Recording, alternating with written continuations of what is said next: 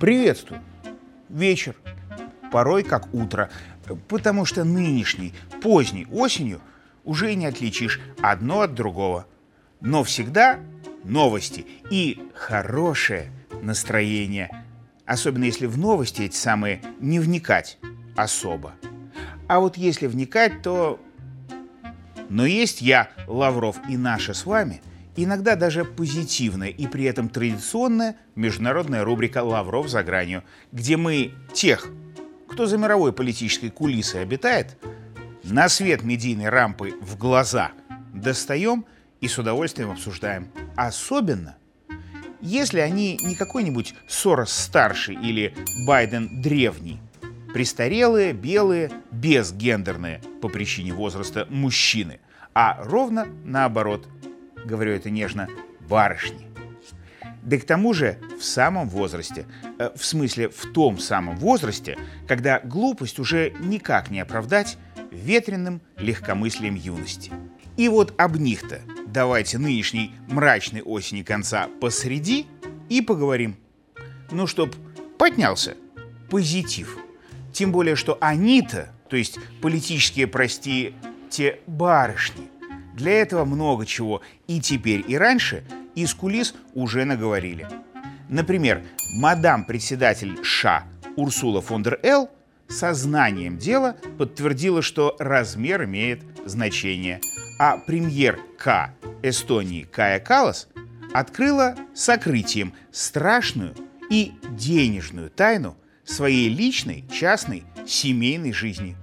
Ну а остальные оптом. И вот об остальных, об остальном, о слегка сальном, ну и об этом самом в традиционной международной рубрике «Лавров за гранью» прямо сейчас. Разве что для тех, кто рубрику между другими роликами на YouTube подсматривает, вот для них пару-тройку слов до того. Смотрите на здоровье и не отвлекаться от просмотра впредь «Штоп» на канал наш подпишитесь, колокольчик нажмите, лайк поставьте, а затем вместе, ну да, смотреть айда. И начнем обсуждать новости этой недели с двухмесячной давности фразы госпожи председателя Еврокомиссии, которая, будучи профессиональным, простите за интимную подробность, гинекологом, еще в середине сентября сочла своим долгом поставить все точки туда, куда им стоять надо. И вынесла почти медицинский вердикт. Мол, цитата, «размер имеет значение». Все-таки. И вот только потому Евросоюз крутись как хочешь, а должен быть растянут. Э, в смысле расширен. В смысле увеличен. Новых членов за счет намекнула, так сказать, тогда прямым текстом, буквально, на то, что членам старым и всем евроорганам остальным надо с мыслью смириться, расслабиться и удовольствие по мере возможностей попробовать получать. И если тогда об этом как-то пошумели и забыли, ну, мало ли чего, иной еврочиновник сболтнул глупого. Тем более, что на повестке был вопрос неприятный куда более – немедленное выделение потенциальным новым, вернее одной, Украине, денег ото всех, то потом стало бесповоротно известно, что денег у Евросоюза на Киев нет. Германия жмотит так же сильно, как раньше англичанка гадила. А у иных остальных их, финансов своих, личных, свободных и не было. Но дедушка-душка Байден – который своих свеженапечатанных тоже дать вдруг как-то не смог, со старушки Европы удовлетворение американских геополитических хотелок все же решил стребовать. Так вот, на этой неделе доктор отнюдь не право, Урсула фон, видать, получив очередной пинок от их партнера по карте слева, додумалась наконец-то, как сделать, чтобы хорошо стало всем и бесплатно чтоб и ее ручная Еврокомиссия все-таки выкатила Европе рецепт о приеме членов внутрь. И, как пишет их пресса, это уже, наверное, видимо, совершенно вопрос решенный и окончательный Почти.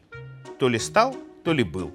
Мол, Украину и Молдову проглотить, а с Грузией погодить.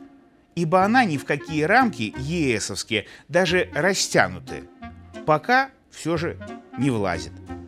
Одно только но. И с Молдовой, и главное с Украиной у европейских стран по поводу приема, и после этого очередного и окончательного вердикта как-то не заладилось опять.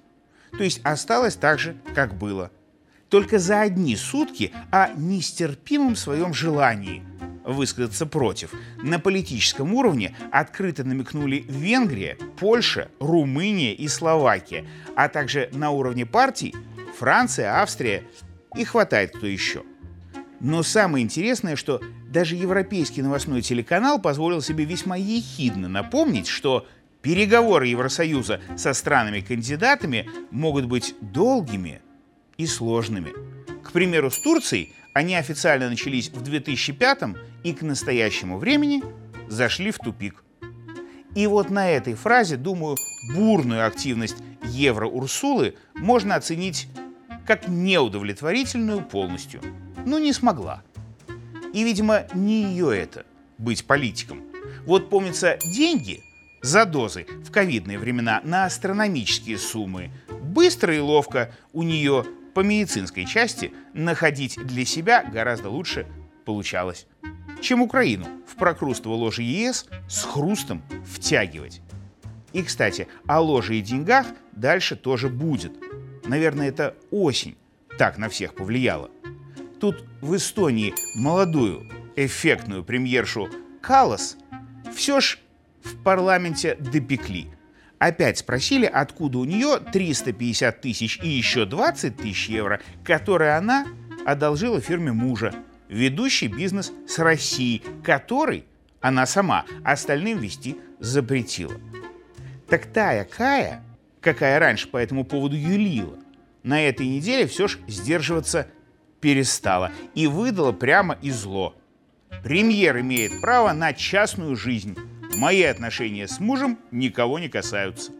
То есть или сказала, что оплачивала супружеский долг как услугу, или поимела в виду, что доставала для мужа деньги таким способом, какой на их отношения повлиять мог.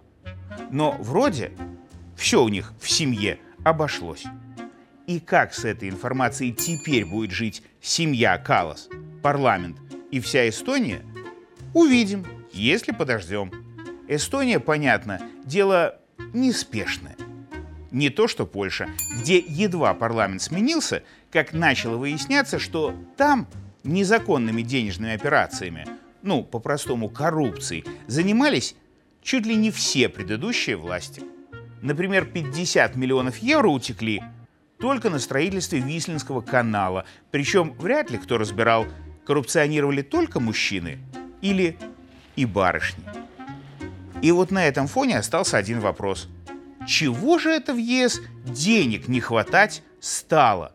Да так, что даже членство Украине вместо твердой валюты обещать пришлось.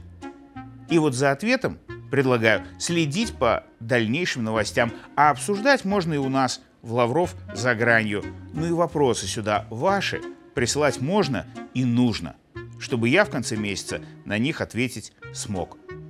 Пишите. Минск, коммунистическая 6, 220029. Звоните на горячую линию УНТ, шлите послание на электронную почту лавров за собака mail.ru и комментарии с вопросами на YouTube оставляйте. Прочту все, но потом. А пока, пока. И пока зима не настала, пойду в осень прогуляюсь.